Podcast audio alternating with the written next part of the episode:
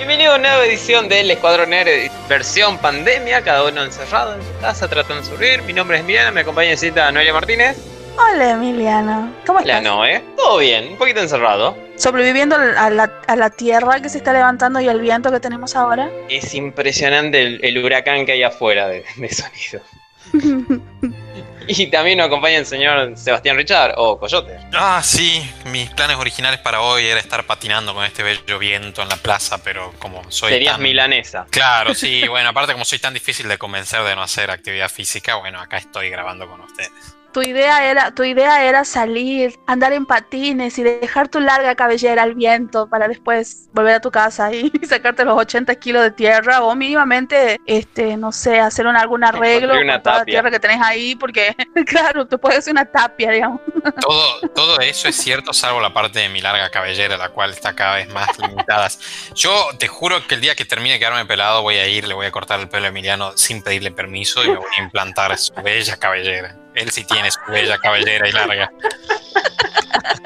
Este, eh, ¿ustedes sabían que a, a las, a las niñas de la India y a mujeres de la India las, las secuestran para cortarle el pelo? Wow. No. ¿Tenés el número de los secuestradores? Porque Tengo acá un personaje. Me van a pagar bien por la que info. llamar a alguien porque vos tenés que decirle, por favor, sacámele los de la nuca, pero uno por uno y que tenga raíz. ¿en, qué aplicación hacen ese eso? No, No, poner de pasa que- objetivo en la aplicación rara esa que nos contaste la otra vez, que hacen objetivos raros. Ah, rando, randono, randonómica, algo así creo que se llama. Sí, Rando, no algo, sé. random, no sé qué. Eh, no, bueno, eh, sucede que la India es el mayor y casi único proveedor de, ver- de verdadero cabello de color oscuro para las mujeres eh, negras. Y las mujeres con este, con este cabello, primero que lo que hacen es venderlo al cabello este, negro, al cabello virgen. Lo venden en el mercado, que básicamente tiene precio oro más o menos. Y lo que hacen es después de entregarlos a diferentes compañías que hacen pelucas, extensiones de verdadero cabello negro para que las mujeres, eh, las mujeres este, afrodescendientes, mayormente de Estados Unidos, que es el mayor, el mayor mercado, le compre para que se hagan las pelucas y aplicaciones y todo ese tipo de cosas. La gran mayoría de las mujeres negras que ustedes ven con el cabello lacio es porque son pelucas o son aplicaciones que se llaman se hacen el weaving, creo que se llama, que es como un tejido. Y la India tiene muchísimo, la gente ya empieza a recurrir este, a ese tipo de cosas, pero literalmente las dejan peladas a las chicas. Es como que las agarran, le hacen una trenza y le sacan con la maquinita absolutamente todo. Mientras más largo, mejor. Así que es un problema bastante grande en la India. Y es posta. Ah, mira, para el mercado de los negros. ¿Quién, quién dice que solo los blancos son opresores? Mira, los negros ahí tienen un mercado negro de pelo. Pero no. Así, cosas raras. Bueno, en- acá en Argentina hace dos, tres años había una nueva mo- moda que era este, robar pelo. Que gente que tenía ya atado el pelo, generalmente eran mujeres, pelo muy largo, se las cortaban en colectivos, en el subte, en varios lados. Principalmente era todo Buenos Aires, pero hubo varios casos así de, de robo de pelo. Se pasa que el pelo, primero el pelo se lo vende por gramo y mientras más largo mejor y si es cabello virgen, o sea cabello que no fue teñido, es mucho mejor, así que yo siempre tuve el pelo largo y, y uno de mis Pero hermanos me decía, Noelia, podés de venderlo, me pelo". decía. Pero es un nuevo extremo lo de robar pelo. Sí, la verdad que sí, es cosas muy extrañas, pero salen caras, las pelucas de cabello humano son carísimas y son totalmente artesanales. ¿Cuánto saldrán las, ex- las extensiones que usa Susana, eh? Las de Susana son carísimas y son de pelo de personas albinas. Wow, ¿qué- me estoy enterando de todo un mundo. La verdad. Sí, loco. Sí, sí, sí. Carísimo, carísimo. Bueno, ¿qué trajeron para el, para el día de hoy, queridos niños, para compartir con la clase? Traje todo un poco. ¿Quieren que arranque? Dale. Arran- ¿Arranca o no arranca? Bueno. Métele.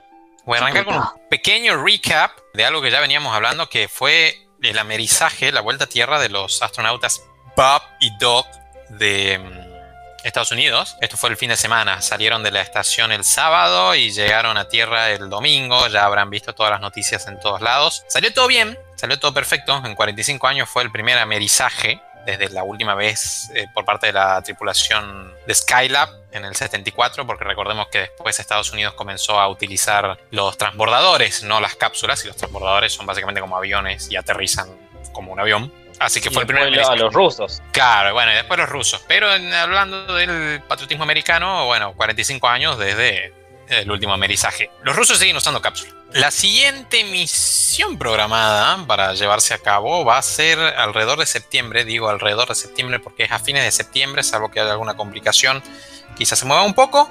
Que va a llevar tres personas en la misma cápsula, en la que vinieron, en la que se usó ahora. Eh, obviamente pasa por un proceso de refurbish, manito de pintura. Parte de nuevo. Va a llevar a tres, eh, perdón, son cuatro personas, son tres astronautas de la NASA y uno de JAXA. JAXA es la agencia aeroespacial japonesa. Van a ir de nuevo a la estación espacial y, bueno, continuarán. Ya va a ser un vuelo 100% de línea, por así llamarlo. El, el reciente fue un vuelo de prueba. Era todo para que pase la certificación, la cápsula de SpaceX como segura para volar, la certificación de la NASA. Estos días se le está haciendo las últimas pruebas post aterrizaje y ver cómo resiste, etcétera, etcétera. Pero todo indica de que va a obtener, por supuesto, la, la patente, la, perdón, la licencia. La cápsula está construida para llevar cuatro personas, ahora fueron dos nada más por motivos de seguridad también, hacer un vuelo de prueba. Pero es toda automática eh, los sistemas de la nave. En realidad los astronautas, salvo algún problema, no tienen que hacer absolutamente nada. Así que pulgares arriba por esta, este nuevo horizonte de la carrera aeroespacial norteamericana impulsada por muchas empresas privadas que lo, pusieron de nuevo en, camino a, invertir dinero en algo un poco más productivo aparte que de, armas. Pasando de tema al mundo de tecnología, ya comienzan a sentirse los próximos lanzamientos de los grandes de la tecnología como Nvidia. El fabricante de placas de video anunció ya la serie 3000 que aparentemente estaría siendo lanzada a finales de año. Quizás se estipula que para mm, eh, septiembre se estaría lanzando la serie 3080, la 3080, y sucesivamente en octubre y noviembre la 3070 y la 3060, que vienen a reemplazar la 2060, 2070 y 2080 actuales, que de hecho, hablando, eh, ya dejaron de producirse. Las plantas de Nvidia ya no están construyendo más 2080, 2070. Continúan largando algunas 2060, que son la serie base, y de la serie GTX, estas, las anteriores mencionadas son la serie RTX, se llaman RTX por el ray tracing. Eh, y la GTX eh, de, la, de la- tecnología GTX, las 1660 también continúan en producción, aunque subieron de precio, todo tratando un poco de desalentar ya la compra de la serie vieja para vender más, por supuesto, en el lanzamiento de la serie 3000. Aparentemente la serie 3000 sería un 20% más, según los cálculos en papeles, un 20% más eficiente, más poderosa. No creo que más eficiente, porque de hecho se, estaba, se está especulando de que necesitaría más energía hasta un conector nuevo, pero sería un 20% más poderosa que la serie 2000. Habrá que ver una vez estén en computadoras y se hagan las pruebas. Esto ya Eh, está pensado para la nueva generación de videojuegos que se vienen con la Play 5 y la nueva Xbox o Sí, esto sería embargo, lo mm, sí, sí, todavía sí. descompasado. No, sí está pensado. Sin embargo, AMD, sin embargo, PlayStation y la Xbox, Sony y Microsoft utilizarían el hardware de AMD, que también va a ser lanzado a fines de año. No está la fecha fija, pero AMD estaría lanzando a fin de año tanto la serie 4000 o Zen 3 de arquitectura de procesadores y la serie RDNA 2 de placas de video. RDNA 2 es la arquitectura que va a utilizar la PlayStation y la Xbox. Que hablando de eso, también cuenta la leyenda, porque de nuevo son todas más o menos especulaciones sacadas en papel, que la serie RDNA 2 sería hasta 50% más poderosa que la serie 2000 de Nvidia, lo cual la pone más o menos un 30% más, perdón, un, más o menos un, entre un 10 y un 20% más poderosa que la serie 3000 nueva. Obviamente son especulaciones y difícilmente supere tan rápido Nvidia, porque a diferencia de Intel que se durmió en los laureles, Nvidia viene teniendo un- un- una innovación sostenida de hardware. Pero por supuesto quedará a ver una vez haya salido el resto de diferencias en cuanto a costos, en cuanto a la eficiencia energética y el, empuje. Eh, pero hay grandes expectativas por la nueva serie de, de- de AMD. Y hablando de consolas, la PlayStation 5 ya habíamos adelantado iba a ser retrocompatible con juegos de la PlayStation 4. Bueno, esto se reafirmó, al igual que se reafirmó de que no va a necesitar verificación el juego. O sea, no va a existir una lista de juegos selectos eh, que van a ser retrocompatibles, sino que toda la biblioteca de la PlayStation 4 va a estar inmediatamente disponible en PlayStation 5. Lo que no va a ser tan retrocompatible es los controles. Y es que el DualShock 5, el nuevo, perdón, el DualShock 4, el control viejo, el de la PlayStation 4, no va a ser compatible para ser usado con muchos de los juegos nuevos de PlayStation 5. Y citando a, una publicación en el blog oficial de Sony, dicen, no creemos, no, creemos que los juegos de PlayStation 5 deberían aprovechar las nuevas capacidades y características que estamos trayendo a la plataforma, incluidas las características del joystick inalámbrico DualSense. Sí sabemos de que el DualSense, el nuevo control, trae muchas innovaciones sin embargo. El control que nos promete que podemos sentir la lluvia caer sobre ese, manos. Ese mismo control, sí. Sin embargo, mm, bueno, muy, muy a los Sony, este tipo de políticas muy, muy de Sony, de empresas como Sony o Apple, de no, no te sirve lo viejo, tenés que comprar todo nuevo. La verdad que muy poco eco-friendly, dicho sea de paso. No me, no me termina de agradar, no sé, podrían haber hecho algún tipo de porte en el que el DualShock 4 siga siendo utilizable, pero no sientas la lluvia caer en tu mano, digamos. Pero bueno, en fin, ya saben, si quieren sentir la lluvia y jugar juegos de PlayStation 5, sí o sí es con el control nuevo. No esperen reciclar sus controles DualShock 4. Siguiendo con Sony, eh, se viene el nuevo State of Play. State of Play es este pequeño eventito en el que revelan más juegos para PlayStation, eh, obviamente para PlayStation 5. Esta transmisión va a ser el 6 de agosto, el jueves 6 a las 5 pm, o sea, hoy, eh, al momento en que estamos grabando este programa. Después les vamos a traer, por supuesto, en el próximo programa las novedades, si es que hay. Fueron medio contundentes en Sony y dijeron, para ser muy claros, no habrá actualizaciones de PlayStation Studio en el episodio del jueves. Tampoco habrá actualizaciones sobre el hardware, negocios, precios, pedido, anticipo o fechas. El jueves nuestro foco está en mostrar algunos de los próximos juegos geniales que llegarán al ecosistema de PlayStation. Van a ser juegos de tercero nada más lo que van a estar presentando y dejaron muy en claro que no quieren que lo jodan con el tema de, de, más novedades sobre la propia consola. Así que, bueno, les repito, les traeremos novedades si es que hay novedades sobresalientes respecto al próximo evento a desarrollarse hoy. Ese 5 Google Stadia y dice que no tienen nada. Sí, como se habrán dado cuenta, casi nunca digo nada de Google Stadia porque no hay novedades. Más allá de que siguen haciendo pruebas y lograron algunos cierres con estudios con juegos AAA, pero sí, ahí en etapa de prueba. Es más, hace poco vi nuevas reviews de gente y, siguen con problemas de latencia. Bueno, lo único que hicieron free el servicio de Stadia totalmente. Que obviamente no tienen a nadie. Así que, bueno, si quieren ir y curosear, eh, se puede, pero probablemente no tengan. Pasando a Microsoft, retiraría el Xbox Live Gold, Live Gold, perdón, el Live Gold de su servicio. El Live Gold es este servicio que tenés que pagar para jugar online, multijugadores, y es una crítica fuerte que tienen las consolas hoy, es una contra fuerte. Para jugar online, multijugadores, tenés que pagar una suscripción aparte, tanto en Sony como en Microsoft, en la Play y en la Xbox. Bueno, aparentemente con la llegada de la Xbox Series X, según el periodista Jeff Grubb, periodista con bastante trayectoria en el mundo del entretenimiento de videojuegos, habría adelantado de que con el lanzamiento de la nueva consola también Microsoft retiraría la necesidad de pagar para jugar multijugador y solamente quedaría pagar por el Game Pass, que es esta suscripción que te abre una biblioteca de más de 100 juegos eh, para que juegues. Lo cual viene, viene, suena bastante probable porque Microsoft viene en esta cruzada hace rato de intentar de fusionar tanto el gaming en su Xbox como en computadoras. Recordemos de que la PC Master Race famosa por excelencia utiliza Windows, que también es de Microsoft, sea que lo pagues o no, piratilla picarón, de todas formas estás utilizando un servicio que recolecta datos tuyos y eventualmente a Microsoft les sirve. Así que cuando venga el Sony fanboy a reírse de que por ahí Xbox no tiene tantas ventas o cuestiones parecidas, recuérdale al muchacho que no es solamente Xbox, sino también es toda la PC Master Race de básicamente una misma empresa la que sale beneficiada, que es Microsoft, que viene ampliando también la galería en su propia store y está ofreciendo incluso su Game Pass en, en PC,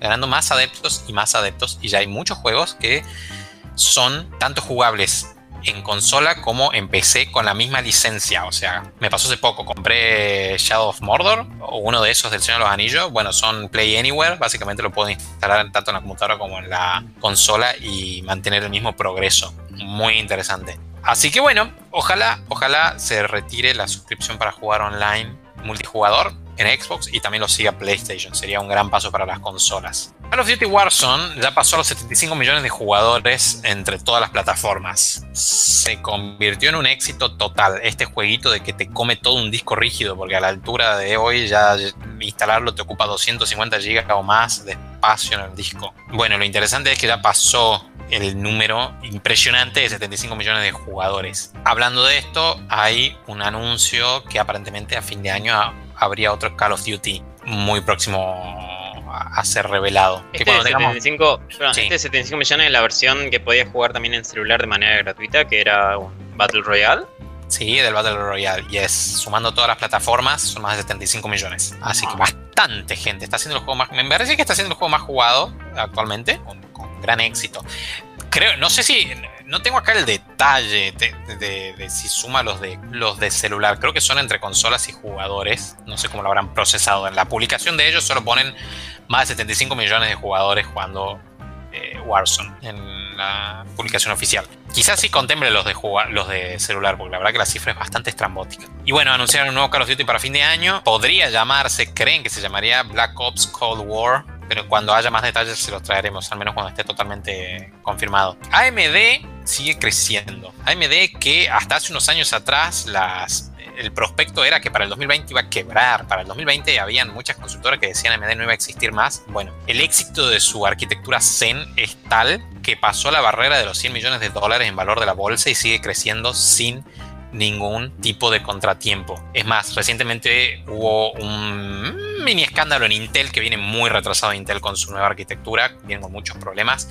Tuvo una caída fuerte en la bolsa, tuvo que despedir a su director de desarrollo y en paralelo con la caída de Intel creció todavía más AMD, que se afianza en el mercado y este es un gran año porque está revelando sus nuevas arquitecturas de GPU, como ya habíamos adelantado, de procesadores y por supuesto el lanzamiento de las consolas. Todas las consolas modernas usan, salvo Nintendo que usa arquitectura RM, pero eh, Sony, Microsoft hace ya un par de generaciones vienen usando procesadores de AMD, incluso la nueva Atari, que estamos ahí viendo a ver qué, va a ser de Atari, usa arquitectura de AMD. Así que AMD está en su época dorado. Ojalá alguno de ustedes, de nuestros oyentes, haya gastado 10 dólares cuando no valía nada AMD y hoy esté forrado. Siguiendo con las noticias de tecnología y terminando ya el último tema, Microsoft eh, está en una gran campaña en la que promete que para 2030 va a ser súper eco-friendly, la compañía, iba a operar con cero residuos. Muy ambicioso objetivo de acá a 10 años alcanzar esa, esa cifra, ese cero rotundo. No sé si sea una, una cuestión medio de marketing o realmente va a ser cero cero, pero la idea es aumentar el reciclaje de sus equipos, alargar la vida útil para no tener que andar invirtiendo en hardware tan seguido el hardware viejo piensan darle otros usos o incluso revenderlo a sus propios clientes o ofrecerlos. La idea también es dejar de utilizar los plásticos de un solo uso para almacenamiento. Eh, bueno, tomar todas las medidas necesarias para que la empresa tenga una emisión de cero residuos. Algunas cuestiones son súper viables, como el tema de dar mayor vida útil al hardware. Esto sobre todo por el avance en áreas como la virtualización, la virtualización de tecnología, que es este concepto casi filosófico en el que engañas al hardware en que puede correr más capacidad, que, opere con mayor capacidad de, cómputo o distribuya su capacidad de cómputo de tal forma de que puede operar a mayor escala. Bueno, eh, fue un concepto que ya lleva décadas desarrollándose y al día de hoy está súper implementado. Básicamente toda empresa grande subsiste gracias a, procesos de virtualización. Muchos de los servicios que utilizamos hoy son virtualizaciones dentro de los sistemas operativos de las consolas, del propio Windows se utiliza la virtualización para correr aplicaciones, para correr microsistemas operativos ahí mismo, etcétera, etcétera. Hace que eh, el hardware envejezca más lento o sea más utilizable durante más tiempo. Así que suena probable lo que está implementando Microsoft. Recordemos de que la propia filosofía del ex dueño, porque recordemos que Bill Gates se desasoció, ya solamente es como un director emérito, sería la palabra. Bueno, tiene esta filosofía muy de comprometido con el medio ambiente y con el planeta. Su fundación está muy comprometida con el desarrollo de nuevas tecnologías e inversión en en salvar el planeta Tierra, básicamente. Y eso se traslada a Microsoft, aparentemente. Así que bueno, son 10 años desde hoy, a ver si llegan con el, con el objetivo o por lo menos logran reducir, ya con que reduzcan creo que el 70-80%, va a ser importante. Microsoft, al igual que las otras empresas de, tecnología, generan eh, bastante residuo. De hecho, y bastante raro porque es la, idea contraria. Generalmente lo de vender más, que te dure poco, que tengan que venderte algo nuevo, que cada mes sacan una cosa nueva. Es como sí, Bueno, pero esta es una política que pasa por la operatividad de la empresa, no al consumidor. Al consumidor todavía se le sigue alentando bastante a, esto de andar recomprando las, los lanzamientos del mundo de tecnología siguen siendo cada dos años o cada año, este, pero a nivel empresa sí están tratando, bueno, también les conviene, digamos, es ahorro en costos. Y cito del propio blog de Microsoft un, párrafo que dice cada año se producen aproximadamente 300 millones de toneladas métricas de plástico, de las cuales 50% se usa una vez y la mitad de estos desechos plásticos provienen del empaque, que tiene que ver con esto que les mencionaba, la idea de dejar de utilizar empaques de un solo uso. Así que bueno, veremos, veremos cómo se desarrolla todos sabemos de que la Tierra viene sufriendo un daño importante, así que va a ser interesante ver cómo las empresas se alinean a, una política más eco-friendly. Así que esas son las novedades que tengo. Muchas gracias, está interesante. Lo, último me parece medio de, mm, espero que sea cierto y que otra gente empiece a copiarla. Había un plan, creo que de la Fórmula 1, de querer hacerla eco-friendly o que no genere residuos, lo cual es raro porque los autos usan un poquito mucho de combustión Sí. Para todas las carreras, se mueve un montón de gente en aviones, toda la gente que va este, termina comprando cosas, tirando, hay muchísimo plástico. Es como de, está buena la, idea, eh, me encantaría verla funcionando. Sí, tal cual, tal cual. Bueno, es una toma de conciencia general. El capitalismo de consumo va a tener que adaptarse y empezar a, generar eh, mayores productos sustentables, como sea, digamos, porque no, no queda otra. aplicado a todo, ¿no? A empresas y a, clientes, como te decía. Muchas gracias, muchas gracias. Espero que, espero que funcione ese día. Sí, sí, sinceramente creo que todos queremos eso. No, eh, ¿querés hablarnos de tu director, del extraño caso de, Rob, Cohen? Sí, les quiero contar esto. Em, pero también les quiero hacer una pequeña recomendación. Al comienzo estuvimos hablando de las cosas extrañas que sucedían con respecto al cabello para las personas negras en, Estados Unidos. Y eh, les quiero recomendar recomendar un documental para que vean que es muy muy bueno. Es un documental del 2009 que se llama Good Hair o El Buen Cabello, que es de, de Chris Rock, el comediante norteamericano. Lo produjo junto a su, más vale, a su producción, tiene una productora, y lo hizo junto con HBO. Fue presentado en el Festival de Sundance eh, hace, hace un tiempo ya, en, en enero del, del, del del 29 en realidad. Em, y la verdad que es un muy, muy, muy, muy buen documental que habla acerca todo del cabello y todo esto que yo le estaba contando. Muchas de las cosas este, que yo sé de eso es por este documental. Es muy lindo, muy, muy lindo, así que se lo recomiendo. Y eso era así al pasar. Lo que les quiero contar, ya de la otra vez, ya que la otra vez hablé de Guy Ritchie, que es un director que a mí me gusta mucho, eh, yo decía, yo les tengo que contar esto a los chicos porque ¿a quién más, a qué compañeros nerd le voy a contar esta cosa? Que tal vez no le interese a nadie, pero a nosotros sí, a mí sí me interesa. Ustedes, este, supongo que oyeron este, de las películas como por ejemplo Dragon Heart, Corazón de Dragón, la película The Fast and the Furious o la película como por ejemplo llamada Triple X, que también es una película en donde trabaja el señor Vin Diesel. Hemos oído, este, sí, hemos oído. Bueno, Dragonheart fue una. Es muy difícil de buscar. Perdón, esa peli es muy difícil de buscarla en servicio pirata, me contaron. ¿Cuál? Triple X. Sí. Salen un montón de cosas diferentes. sí, salen muchas cosas diferentes. Bueno, este director hizo películas como Corazón de Dragón, la historia de, nuestro querido. Es una gran historia, a mí me gustó muchísimo. La, vi cuando era muy niña, supongo que por eso me gustó tanto. Que es la historia de, del dragón Draco, que podía hablar, el último dragón que le da la mitad de su corazón al rey. Yo lo vi, lo vi, hermosa esa película. Es re linda esa película. Bueno, esa película es muy hermosa. Fue dirigida por este señor. El señor Rob Cohen es un neoyorquino que nació en el, el 12 de marzo del 49 y la verdad es que él trabajó durante muchísimos años en toda esta industria. Fue bastante prolífero. Imagínense que les, cuento que tiene películas como Dragon Heart, o por ejemplo, nada más ni nada menos que la primera de Fast and the Furious, que es cacho, cacho de película no, no, no quiero decirle, pero que con esta película el tipo se volvió extremadamente famoso. Es más, ¿ustedes saben cómo salió esa película? ¿Cómo la creó el señor Rob Cohen a esa película? A Fast and the Furious, la 1. Sí, ustedes saben cómo. ¿Es totalmente cómo de él? Es totalmente de él. Pero he aquí la cosa. ¿Por qué es el curioso caso del señor Rob Cohen? Él empezó haciendo, eh, dirigiendo episodios en Miami Vice, eh, produjo series como eh, Miami Vice, es ya eh, como ya queda casi en el periodo oscuros, que es donde trabajaba Don Johnson y eh, donde hacían de los super detectives de Miami, o sea, era, era muy cheesy, muy de los años 80. Es Miami Vice junto con Magnum, Magnum PI eran como las dos series de los años 80, la serie cool, la serie recopada. Mm. Bueno, este señor trabajó, dirigió varios episodios, tres o cuatro episodios de esa serie, eh, fue productor de diferentes películas. Eh, una de las películas que produjo son Las Brujas de, de Eastwick. Es una gran película, se las recomiendo si alguna, puede alguna vez la pueden ver. Es del 87, trabaja Cher, Susan Sarandon y me estoy olvidando de Perdón. Cher, la cantante. Sí, Cher, la cantante, en Ah. donde tratan, las tres son tres brujas, en donde tratan de engendrar un hijo con el diablo, y el diablo es Jack Nicholson, por supuesto. Ah, Es una gran película, es una gran película, pues, véanla que está muy copado. Él fue productor ejecutivo de muchísimas películas. Una, eh, en una película que me llamó mucho la atención, que esto no sabía, él fue el guionista de la primera película que se hizo en el occidente de la vida de Bruce Lee, que se llamó Dragon, The Bruce Lee Story. Es una película que dentro de todas las que salieron estuvo bastante coordinada o por lo menos bastante apoyada por la esposa Linda Lee. Trabajó casi codo a codo con el señor Rob Cohen. La verdad que no sabía de esto. Empezó a hacer películas taquilleras, por así decirlo, cuando lanzó Dragonheart en el 96. Después hizo una película que tal vez ustedes ni siquiera saben, o capaz que sí la vieron, pero no sé.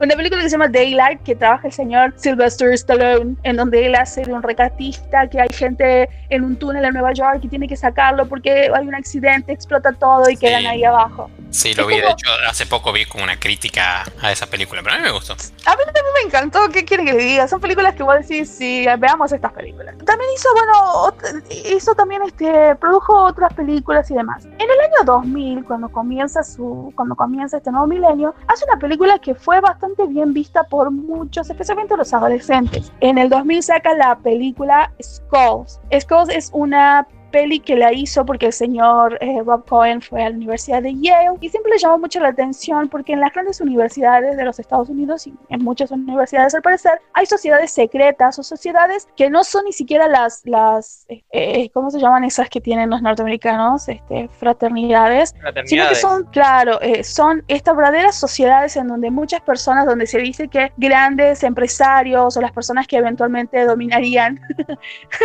sino de que en realidad serían como políticos y personas influyentes, son partes y son recibidos y solamente es, es tan elite que vos un día recibís un llamado y vos tenés que ir. Bueno, esta película dramatiza y casi de algunas cosas muy fantasiosas tal vez no, no lo sabemos, fan- eh, hace como una cierta fantasía referido a eso, de, especialmente de la Universidad de Yale, porque se llama creo que eh, algo así como Bones and Skulls, creo que se llama... and la- Bones. Esa, en Algo esa así. estuvo este Bush. Creo que no sé si toda la familia Bush, pero al menos el último presidente Bush estuvo metido ahí y era como de, de ahí salen los presidentes, decían en un momento. Claro, bueno, pero tiene, tiene esa cosa, tiene esa, esa, esa, esa realidad. Bueno, esta película que él hizo, la hizo con dos jóvenes actores muy hermosos y muy queridos por muchos adolescentes de esa época, que era el señor Paul Walker y el señor Joshua Jackson, ambos eh, child stars, estrellas infantiles, que tuvieron su momento muy así de, de, de ídolo adolescente y esa película rompió varias taquillas y fue bastante bien recibida. Al año siguiente realiza la película, una pequeña peliculita chiquitita que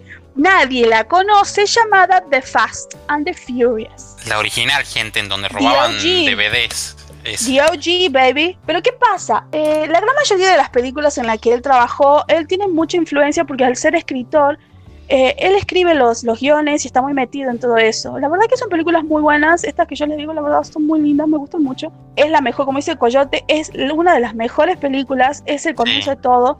y yo Vuelve, de acá. eh, De vuelve a trabajar con el señor Paul Walker. Y la película de Fast and the Furious, lo que él hizo eh, es eh, leyendo eh, una revista de Los Ángeles, de California, vio. ¿Se acuerdan que yo una vez le recomendé que vean LA Original, el documental acerca El de los documental, autos? sí, todo de? Ortega. Bueno, Sí, bueno, él más o menos leyó un poco de lo que era esta, este mundillo referido a los que eran los autos, los customs, los autos que están hechos a, a, tu gusto y placer, en donde lo haces como querés, lo pintas como querés. Y estaba muy relacionado a esa cultura, a esa realidad.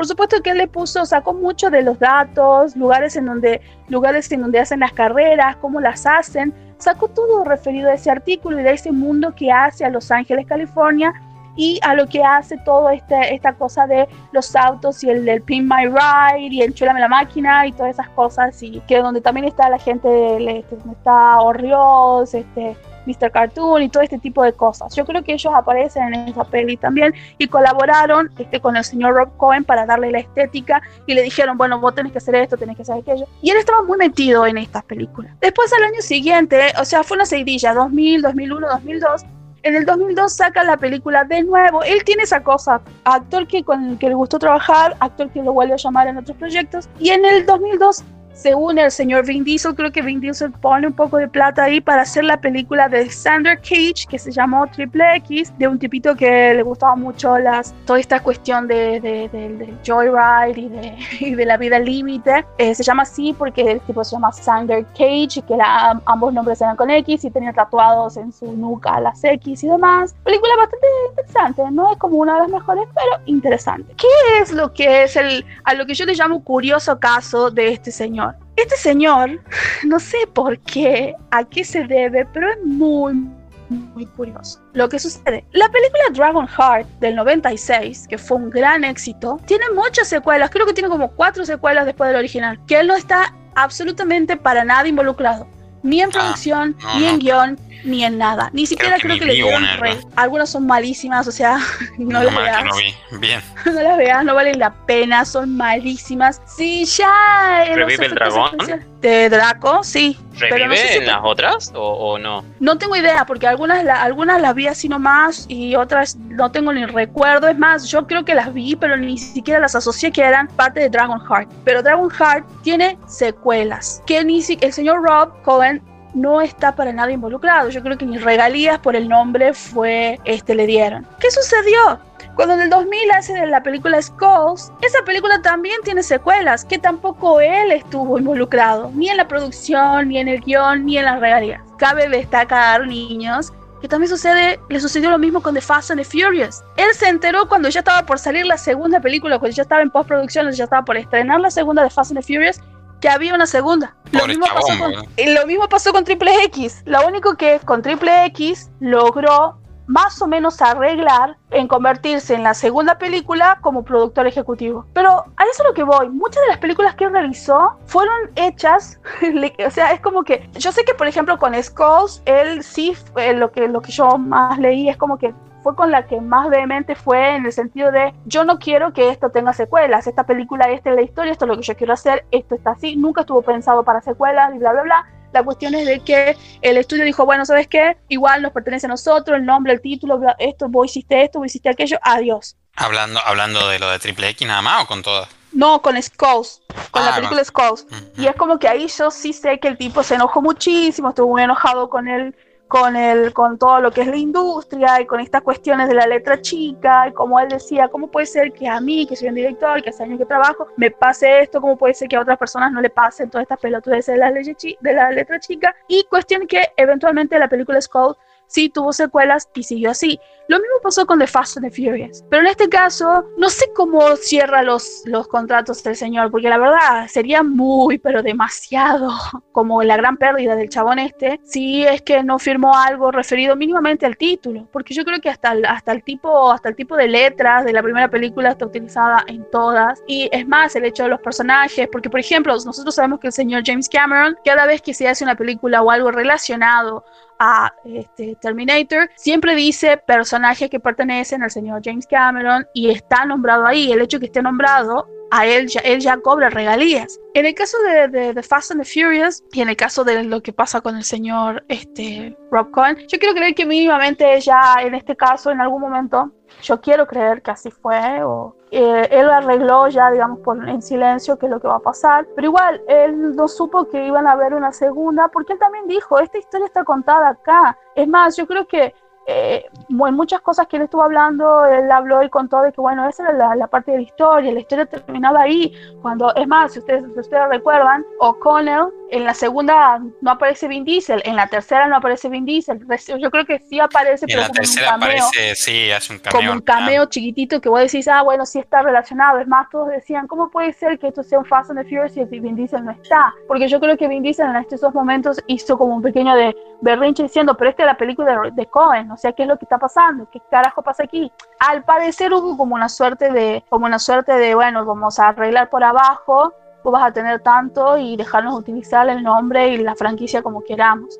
Yo creo que el hecho de que ya se haya introducido Vin Diesel es porque yo creo que ya hubo un arreglo referido a lo que le pertenecía a Cohen. Pero bueno, eh, la última película, esto más este, raro, hizo la película Stealth, que es la, una película en donde habla era de acerca de un avión, un superavión. ¿Es de él? Sí, es de él. Yo vi esta película, la vi con un amigo y la vi un par de veces más. Es sobre la historia de un avión con inteligencia artificial, un avión furtivo que de repente aprende malas mañas de, de pilotos humanos y medio que le juega en contra al gobierno, digamos, y después tienen que pararlo. El tipo, el tipo sabe hacer películas sabe hacer películas de acción, sabe hacer películas copadas. Y bueno, después en el 2005 saca Stealth y saca, y bueno, sale la película eh, Triple, X, eh, Triple X State of Union. Es más, en la película Triple X trabaja Samuel Jackson, imagínense. Eh, y él vuelve a tomar el personaje de Samuel Jackson, lo vuelve a realizar en State of Union, pero ya no trabaja Vin Diesel, sino que trabaja el señor Ice Cube.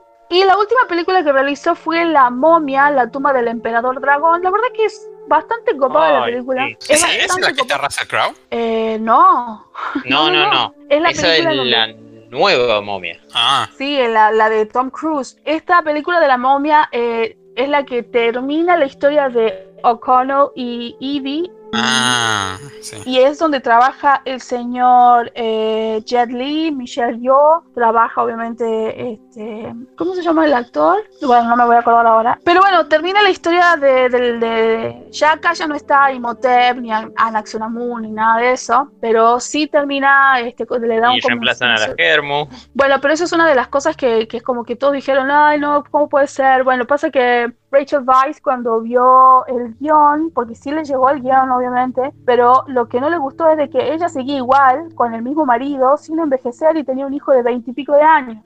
Y es como, eh, no, acá hay algo que no estaría funcionando. Entonces, cuando ella empezó a decir, no, bueno, miren, podríamos hacer esto, qué sé yo, es como dijeron, bueno, ahorita lo va a hacer, no lo va a hacer. Y ella dijo, ah, sí, no, no lo voy a hacer. Perfecto. Contrataron a otra Yo creo que se salvó de una, de una bala horrible la chica, ¿no? Es una buena película, a mí me gustó mucho. Me gustó, es mm. muchísimo mejor, es muchísimo mejor que la de Tom Cruise. O sea, sí, bueno, este, cualquier cosa mejor de Tom Interna Verde mejor que la peli de Tom Cruise, más o menos. Muy, muy ambiciosa me parece que fuera de Tom Cruise y muy mal escrita. Sí, pero sí, sí, en ese caso sí. Pero por ejemplo, eh, bueno, tal vez ese es el problema. Pasa que la de la momia eh, del emperador dragón da la sensación que fuesen dos películas, porque está todo la de lo que es la mítica la mítica China parece que fuese una película ahí y después cuando va para O'Connell y su familia es como que fuese otra película. Entonces yo supongo que ahí es donde cae. Eso es lo que yo noté cuando yo vi.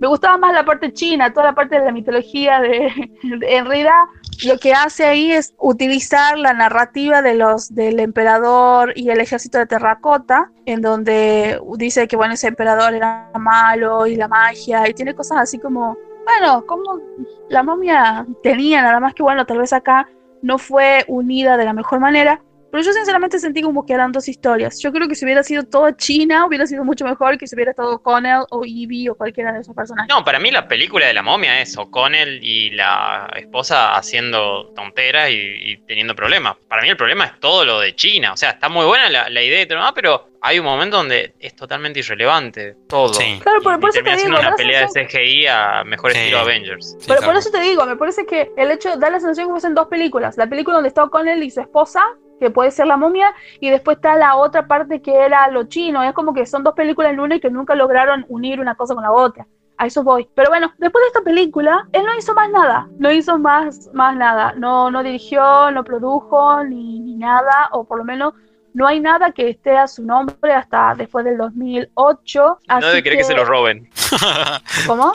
no debe querer que se lo roben. No debe querer que se lo roben. Supongo que, supongo que no. Ya él, ya cuando empezó a, a tener problemas, ya cuando pasó lo de lo de Fast and the Furious, es como que bueno, ya dijo, no, ya esto ya es demasiado. Eh, vaya a saber también cómo fueron las diferentes, eh, las diferentes negociaciones, el hecho de que haya hecho, eh, por ejemplo, ha sido productor ejecutivo de la segunda de Triple X, que encima salió como, wow, va a la segunda, y es como que, ¿qué? No está, no está el señor Vin Diesel, ¿qué carajo? Es como que pusieron toda otra realidad. Así que no, la verdad que yo quiero creer que él tiene algún tipo de negociación con The Fast and the Furious para poder seguir cobrando y que está viviendo de las ganancias de esa, de esa saga. Pero la verdad que es bastante triste que no se le reconozca o que no. Es más, él hizo unos chistes en algunas, eh, en algunas entrevistas donde dice, donde le, donde le estaba presentando y le dicen, ah, sí, yo soy el director cuyas películas este, tienen muchos, este, cuyas películas se vuelven sagas y tienen muchas continuaciones de las cuales yo no estoy enterado ni, ni, participo.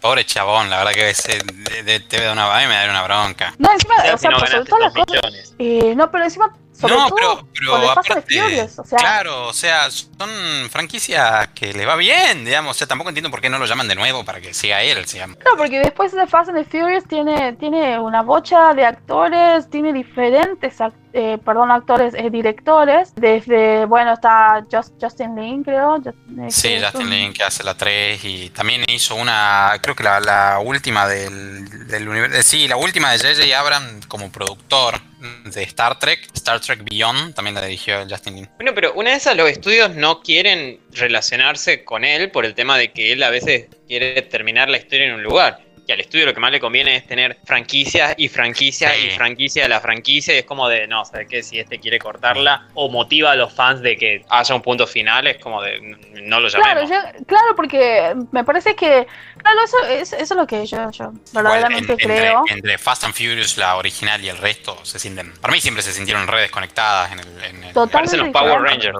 Claro, o sea... Son muy diferentes. Al margen de los actores y que hay autos, después la trama y el desarrollo y la dirección y todo, nada que ver, digamos. O sea, posta, va hoy ve la 1 y ve la otra y decir en qué momento se dejen de. Ve la 1 y ve cómo están hablando de autos y luego ve la, no sé si la 7, la 8 por ahí, y The Rock desvía un misil con un torpedo con el brazo. Claro, y la, 1 tenía, más trama, tanto alrededor de los autos como una trama de barrio y Claro, y que, y que hacía Los Ángeles, y que hacía la comunidad, donde está nuestro eterno Héctor, eh, en donde hace, a donde hace a la comunidad y todo lo que es esta cuestión de la familia, que es verdaderamente así, son las Sí, que después medio que lo toman como un moto ahí en, la Fast and Furious. Sí, para, para, para el programa de, para, para la parte relacionada a, a, Toreto, pero bueno, eso también era, eso también era lo, lo interesante, el hecho de que el chabón se mete tanto en este mundillo que después no puede separarse de lo que es y que al final, como, como le dice uno de los policías a O'Connell,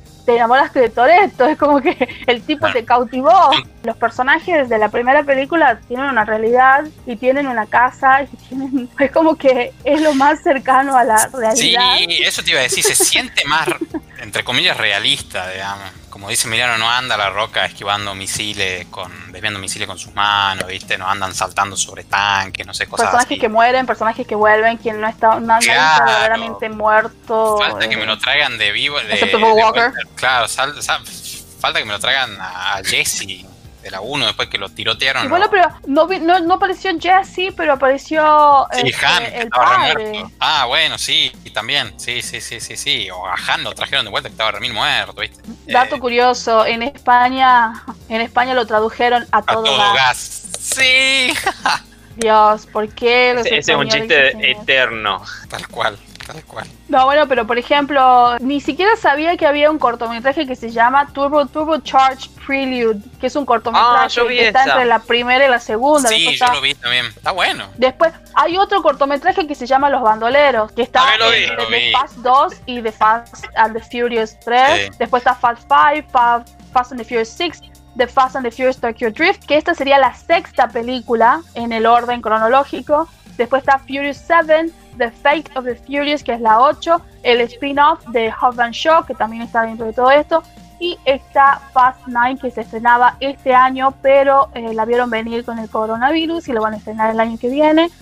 El, eterno eh, chiste de, One Last Ride que siempre sale Toreto diciendo una última vuelta, viste, tipo ambos, la Fast 12 más o menos. Sí, ya es como que ya hay toda una cosa. Es más, este, la segunda de Fast and Furious la fue, fue este, en Miami con así es, este, el señor Brian O'Connor, donde está con Tyrese Gibson, en donde lo va a buscar porque era un súper amigo que lo tenía y que nunca se hizo mención a él, pero es como, como dice Jorge, que justo cae para la narrativa de esta cosa, aparece de la nada. Eh, ah, bueno, estuvo bien introducido para mí, pero, pero bueno, ya cambia. Y después, por ejemplo, aparece el, yo creo que Eva Méndez tiene como un, no sé si un cameo, pero hay como un after credit con respecto a Eva Méndez, este, referido a los demás cosas. Yo lo que recuerdo eh, de la segunda de Más Rápido, Más Furioso es que el villano, todos hablaban algo de español, porque era en Miami, pero el villano que era argentino supuestamente no dice una palabra de español en toda la película. Sí, bueno, el chabón encima, el actor que yo creo que es portugués, el actor que, que hace de argentino encima. Sí.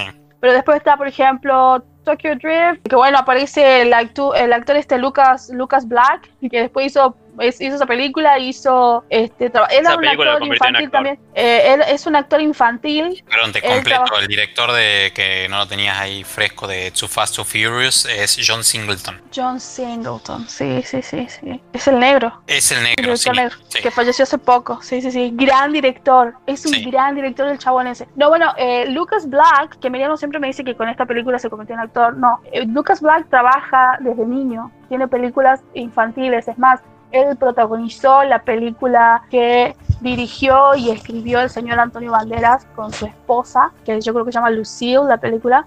Él ya actuaba de niño, durante mucho tiempo hizo pequeños roles así nomás, y como lead o como persona que lleva la película, recién la hizo con esta. Y hasta hace poco estuvo trabajando en una de las tantas NCIS. Y en New Orleans. New Orleans. New Orleans, sí. Que la peli eh, siempre tenía el, el, loguito enorme que decía su debut cinematográfico, no sé qué, como de, ah, mira, como... Eh, no, en realidad ya debutó como, como... Él ya era actor, es más, él era el protagonista principal de la película esta Lucille junto con, este, con la esposa de Banderas en ese momento, con Melanie Griffith. Eh, bueno, pero acá también aparecen, hay muchas, bueno, hay muchas cosas de estas películas, por eso te digo, pero no hacen mención a lo que es este director. Yo quiero creer que tendré que ponerme a ver todos los, los créditos, a ver si dicen basados en los personajes de, de, Rob Cohen. Si es así, entonces sabemos que el señor Cohen está cobrando por todo esto. Perdón, te completo, para, te tiro una curiosidad, digamos, porque me puse a buscar ahí lo de Luke Lucas Black, tenés razón, de niño actuaba, actuó en un episodio de X-Files, de hecho, como de niño. Sí, es un chico sureño, nunca pudo sacarse el acento. Así que, este, pero bueno, eh, ya tendré que ver todos los créditos de la película, porque si ustedes se ponen a ver, eh, yo creo que hasta la misma tipología de, la, la, primera tienen todas las demás. Así que bueno, eh, ese es el extraño caso del señor Rob Cohen, que desde el 2008 no tiene ningún crédito a su, a su nombre. hizo la película esta que le conté, que es de la momia, y de ahí concluyó y no hizo más nada. No tiene producciones, no tiene tiene producciones a su nombre hasta ese momento. Parece que, o sea, según dice nuestra queridísima enciclopedia Wikipedia, sigue este, trabajando, pero no, no tiene nada a su nombre, así que es muy extraño. Eh, ojalá que le esté pagando. No debe querer que se lo roben. No, de seguro que no, pero ojalá que le estén pagando por The Fast and the Furious. Que esté viviendo, que esté viviendo feliz y contento de las regalías de Fast and the Furious. la verdad que sí, sería una linda vida. Hermano. Sí, sí. Eh, es como, ya está, yo no tengo nada que La tengo entre las, entre las películas que más quiero y más reveo, de hecho, a Fast and Furious la 1. Genuinamente me parece una excelente película, digamos. O sea, todos los que se criaron más recientemente con las Fast and Furious nuevas que les parecen muy, muy pochocleras, vean la 1 porque es mucho menos pochoclera, además es mucho más cortita, digamos, no, no dan vuelta, no, no tienen relleno. Muy buena la verdad la 1. Sí, aparte de todas salvo la 3. Este, tienen, tienen cosas muy, muy, muy copadas. Es más, yo creo, yo no me acuerdo, yo creo que vi la primera, vi la segunda, vi la vi Tokyo Drift y de ahí yo creo que no vi ninguno de los, no, creo que no vi ninguno de los cortometrajes, no, no vi yo creo que la 4, la 5, no sé cómo, pero yo creo que retomé desde la 6 y creo que no sé si en la 6 o la 7, no, no, estoy recordando bien el orden, pero yo dije, ah, pero no, vi, pero, no vi ninguna de las otras. La cuestión es que en esta película, los primeros, no sé si 5 o 10 minutos te hacen una, recapitula, una recapitulación de todos los otros. y es como, ah, bueno, ya la vi en las otras. no necesito verlas. Como que no las vi y directamente vi esa y ya me quedé al día con todo lo demás. No vi este Hub, Hub and Shaw, no vi nada de eso, pero dice que bueno, eso también es otra pura fantasía. Es, a ellos le dieron el gusto porque Jason Statham y el señor The Rock no se estarían, no, no, no se habían llevado muy bien con con Vin Diesel, este, así que por eso le dieron esa película. La pelea era, es más, está en contrato que el señor Vin Diesel y este, el señor The Rock no iban a tener escena juntos y si llegasen a tener escena juntos utilizaban doble. Ay, guacho, ¿para tanto? Sí, fue tremendo, fue una mierda la, la filmación. Este, pero bueno. Eh, tan buena onda los dos, eh, está prevista que eh, The Fast Nine se va a estrenar el 2 de abril del 2021. Ese es un datito que, que está aquí. Y que ya está programada, o sea, ya está firmada y para, para ser realizada The Fast Así que va, a haber más de esta serie, de esta saga. Así que bueno, ese era, la, era mi, mi, tema para hoy. El extraño caso de Rob Cohen. Ojalá que haga alguna otra cosa copada. que se dé el gusto y él haga las que quiera. Vuelva, señor, firme. muchas gracias, no, y esperemos que si vuelve y hace algo que no se lo roben. Ojalá que no. O por lo menos que firme mejores contratos, así desde el nombre y todo queda para él. A lo cambio. Sí, sí, que Qué, mal abogado que debe tener, por favor. Sí, loco, muy malo. Muchas gracias, ¿no? Eh? De nada. Bueno, yo le traigo unas pequeñas noticias del, mundo de, la pantalla grande y pantalla chica. Y hay algo que es bastante impresionante esta semana y es que salió lo de Mulan. Totalmente. Primer tema, abrimos bien, con eso. Bien, bien, bien, vamos, vamos, el escuadrón, vamos. vamos a China. Y eh, es Mulan, esta peli que no nos, nos había hablado hace mucho tiempo, que es un remake de la peli original del 93, 96, por ahí, una peli animada. 99 creo. ¿99? Sí, 98, 99 tiene que ser es Mulan. Ya te digo. Hay una Mulan 2, acabo de ver, 2004. Sí, horrible, malísima. 98. 98. Ah, ¿viste? ok, del 98 entonces. se queda 96. Y que Disney puso una bochaguita, hizo un remake, hizo cosas polémicas que a Noé, por ejemplo, este, la dejaron no digo odiando, pero enojada, como sacar al dragón, cambiar algunos personajes, sacar parte de la trama. Hay un montón de gente que se enojó porque aparentemente muchas de las canciones originales no van a estar. Oh, eso sabía. Ah, eh, bueno, te acabo de enterar. Hay un montón de las canciones originales que no van a estar. Sí. Puedo sentir no te puedo decir... tu ira. sí, no te puedo decir cuáles porque no vi Mulan tampoco. Dios. Y que la noticia es que la van a poner en streaming, que es algo inesperado, muy inesperado porque más allá de lo que nosotros pensamos, por lo menos lo que yo pensaba es, la van a estrenar cuando sea posible. Luego te van a vender el, el DVD, luego te van a vender el Blu-ray, que es algo más actual, luego te van a vender una edición especial y luego te la pones por streaming para sacarte toda la cantidad de guita que puedan en el medio. Pero resulta que no, va, a ir, va a ir a Disney Plus. Va a ir a Disney Plus el 4 de septiembre con un gran asterisco. Sí, el 4 de septiembre estaría ahí con un gran asterisco. ¿Cuál es el gran asterisco? Sale 30 dólares el alquiler de la peli. Tremendo. Bueno, quieren hacer dinero, chicos. Eh, lo que pasó con la NBA no fue suficiente. Tienen que levantar esos muertos, gente. Sí, hubo, te, lo completo, capaz que lo tenía, capaz que lo iba a decir ahora el dato, Emiliano, pero te lo completo porque así de culillo soy. Pero hubo quejas, por supuesto, de esto en las redes, porque incluso para los gringos es caro 30 dólares, básicamente se estaban pagando, se estaban pagando 10 dólares por película claro. estreno. Bueno, Disney medio que se defendió y dijo que era porque la idea está pensada para que lo alquilen y lo vean en familia. Es como si pagaran entrada de cine cuatro personas, digamos, algo así quisieron explicar. Sí, aparte de, en teoría estaba como contado que no, no necesitabas comprar pochoclo, no necesitabas comprar todas esas cosas que cuando vas al cine con niños.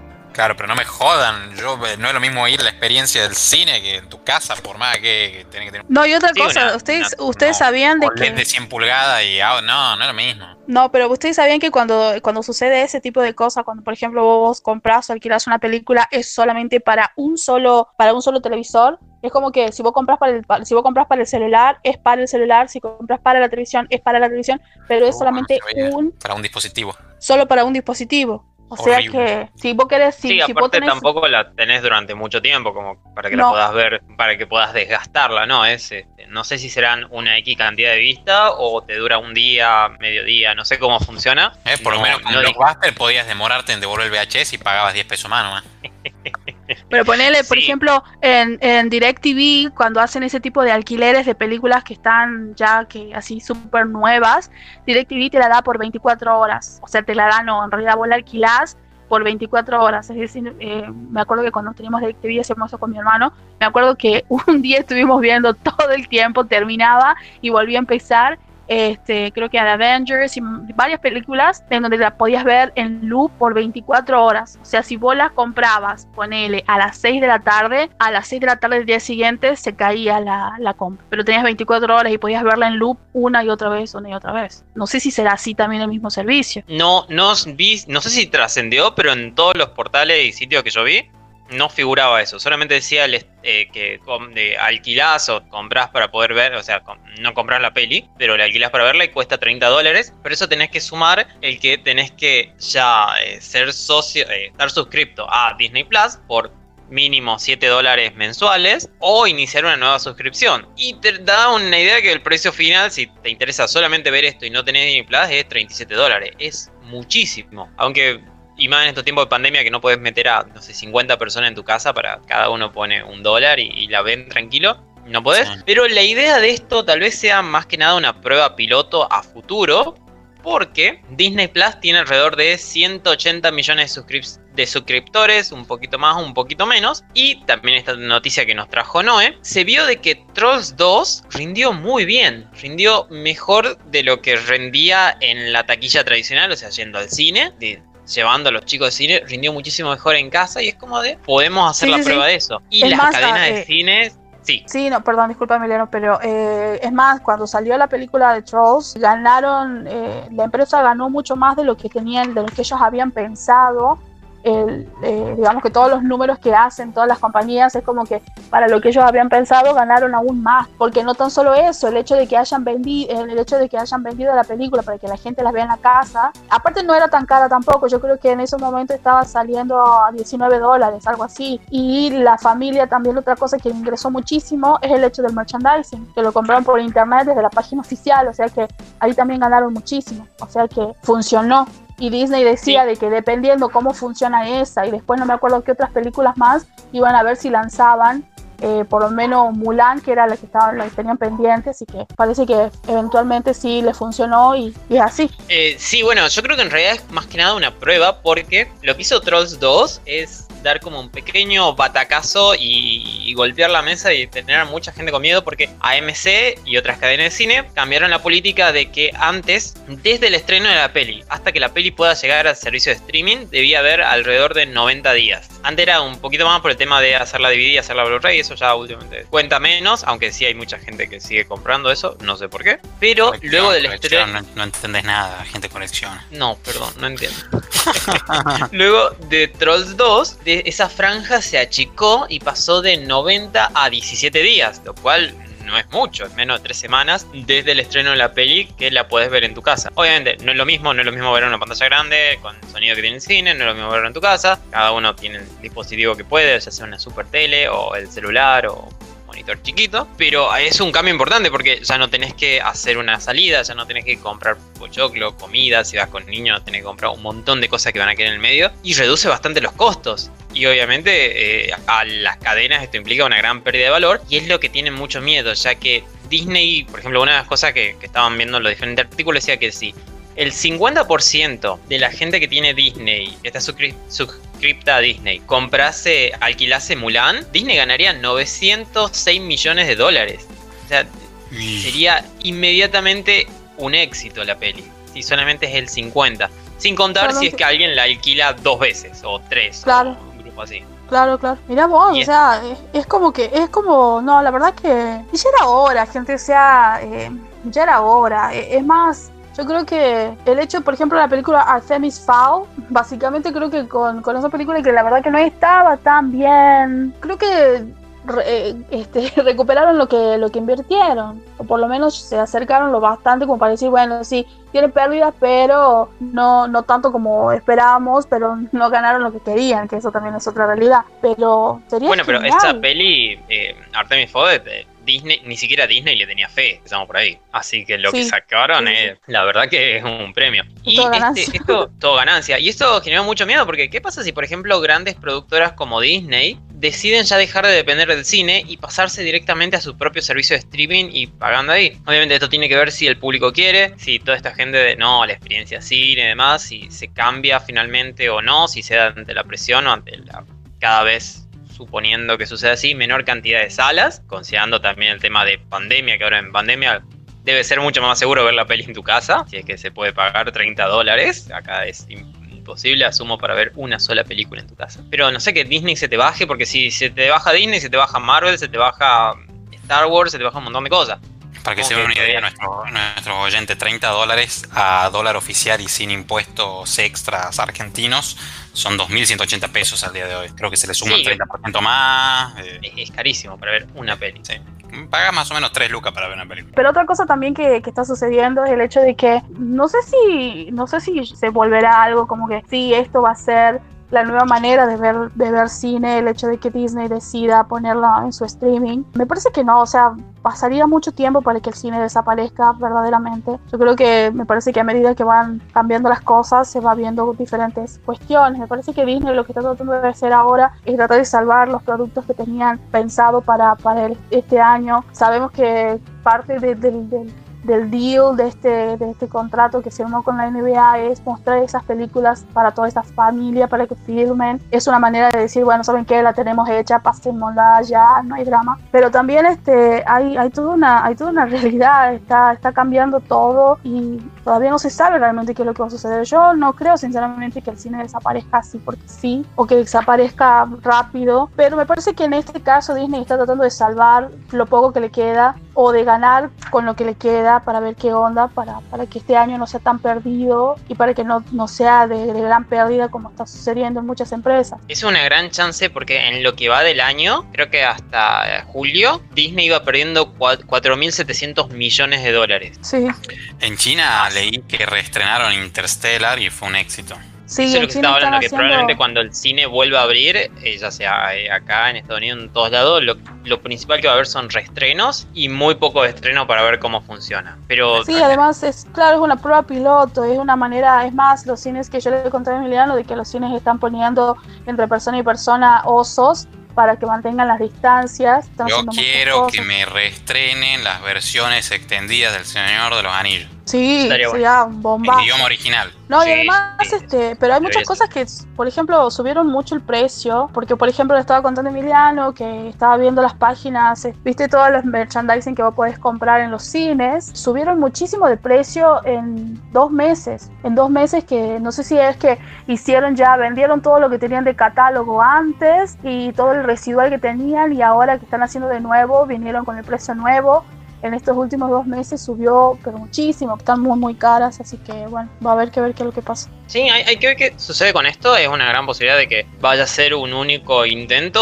o van a seguir probando con otras pelis. A mí me sorprendió muchísimo esto. Yo pensé que iban a aprovechar para estrenarla en cine. Aunque tal vez estén pensando en hacer este estreno así como están ahora. Y luego hacer un reestreno en cine por, ah, la querés ver en super ultra HD y grandísima calidad en, las- en la pantalla más grande del mundo. Podés. Yo creo que va a haber un- también un poquito de eso. Hay otra noticia del mundo que es Dune, esta peli remake de Denis Villeneuve, tiene fecha para el 18 de diciembre. Todavía no está cambiada. La Warner mantiene a esto y mantenía Wonder Woman. A mí me sorprendería que ambas se hagan de verdad en esa fecha. Pero bueno, Denis Villeneuve hasta el momento dice, sí, esta fecha, esta peli sale en este momento. Y está contando que es muy difícil el trabajo de su peli, que es totalmente trabajo a distancia en la edición final. Porque tiene que ver el tema de efectos especiales a distancia con la gente que hace efectos especiales. Tiene que ver el tema de la música con Hans Zimmer. Que también el compositor está encontrando muy difícil el tema este de hacer la música a distancia y, entender realmente la inspiración y cómo viene y cómo va la película. Y además contó de que faltaban tomas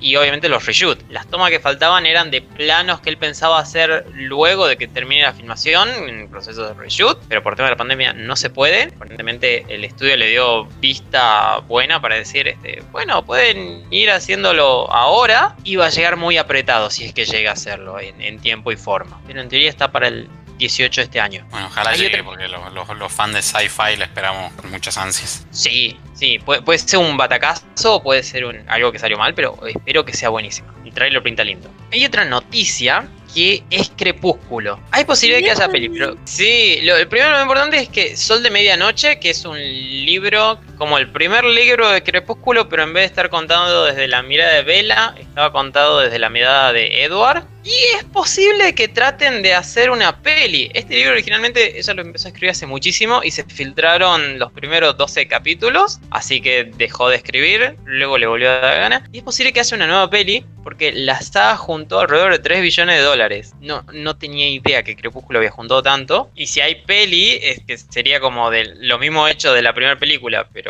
desde otros puntos de vista, eh, no, no sabemos quiénes van a ser los actores, porque Edward y Kristen, no, no es Edward. Robert Pattinson. Pattinson, el nuevo Batman. el nuevo Batman. Y Kristen Stewart eh, probablemente no volverían, no se llevan muy bien desde que se separaron y es como, eh, también crecieron con el tiempo y no sabemos en qué va a quedar. Tal vez funciona, tal vez no. Y última cosa que les traigo es, llegan los estrenos de Netflix. Para el primero de agosto, cosas totalmente nere que, que, nos pegan a nosotros, que nos llaman a nosotros, es B de Vendetta, de las hermanas Wachowski, y Star Trek 2 de J.J. Abrams, que es Star Trek Into the Darkness, donde está Benedict Cumberbatch. Quizá la más flojita de las tres. Ay, para mí la tercera, pero sí, están ahí. Eh, está buena la tercera. sí, sí la disfruté y todo, pero me, gusta más la. Como para mí van decreyendo la, la saga. Eh, puede ser. Y en la primera semana de agosto se estrena The Rain, la tercera temporada, y se estrena un favorito de Coyote que es la tercera temporada de Altamar. ¡Oh, sí! Nunca traje el review de eso, mira. Mi favorito, me tiene que ver todo de nuevo. sí, Sí, yo, ah. tengo una mirada por, por ganas de, esto parece rarísimo. Voy a necesitar un especial de tres horas. Ahí sí mi monólogo de review. ah, algo, algo que no habíamos nombrado, no habíamos nombrado la vez pasada es que ya estaban los últimos capítulos de la última temporada de Rick and Morty también en Netflix. Ah, cierto, sí. No había olvidado esa parte. Sí, sí, sí, estaban, se estrenaron eh, a mitad del mes pasado, creo, o la última semana del mes pasado, por ahí. Sí, la, semana pasada, hace dos semanas más o menos, sí, sí, sí. Y además la Gran N nos trae como unas pequeñas noticias, es que, bueno, obviamente se canceló eh, la serie de Sabrina, así que la cuarta temporada, cuando sea que salga, que probablemente va a ser en algún momento este año, va a ser la última.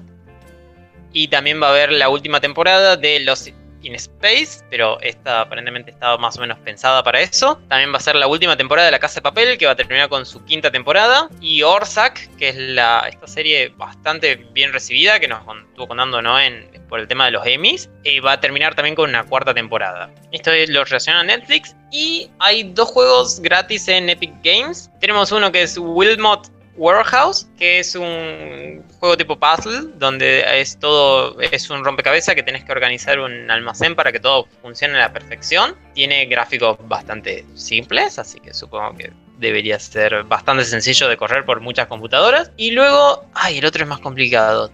3 out of 10, que es el primer episodio de una saga donde dice que te tenés que venir a las aventuras de los desarrolladores del peor estudio de videojuegos del mundo. Que tenés que soportar payasadas, bromas absurdas y un montón de cosas raras. Este no, la verdad no, me llamó mucho la atención cuando estuve viendo, lo, lo acaban de lanzar gratis y van a estar gratis en la store de Epic Games hasta el jueves 13 de agosto. Bien, a canjearlo, ñoños. Bueno, ¿alguien más tiene algo para agregar, decir? Ah, ya está disponible, así como cerrando en el CBS All Access de, CBS.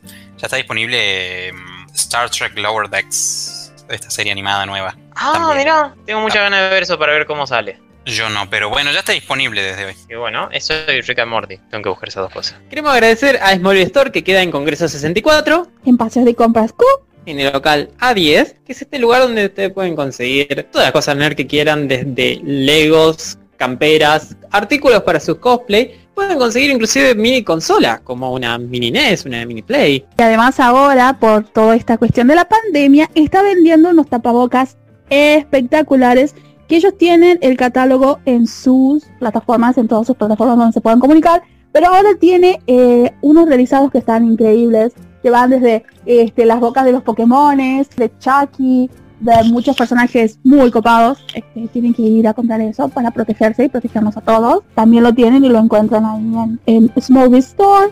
Y queremos agradecer además a Vivo Anime y Hobby Store que queda en Alberdi 360. Es este lugar para ir a jugar juegos de mesa, juegos de cartas, o sea que lo tengan ustedes o quieran comprar. Pueden ir y encontrar cosas de Yu-Gi-Oh, Pokémon, Magic, eh, Calabozos y Dragones, Catán. Pueden llevar sus juegos y jugar ahí. Pueden ir, pasar, pasarla bien, encontrar cosas ustedes o hacer un regalo para el nerd que ustedes conocen. Exacto. Además, todo lo relacionado a la protección, el guardado de sus diferentes cartas, lo pueden encontrar ahí, ya que tienen cubiertas, ya que tienen fundas y también tienen un montón de dados y tienen mapas y todo lo relacionado a los juegos.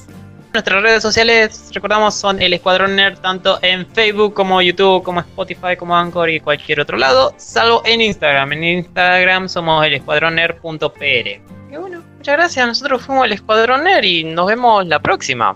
Que la larga vida y prosperidad. Que la fuerza nos acompañe, va a decir. Sí. Se me cruzan las franquicias. todo mal. ¡Patrón! ¡Patrón! Y nos vemos. Chao. Bye.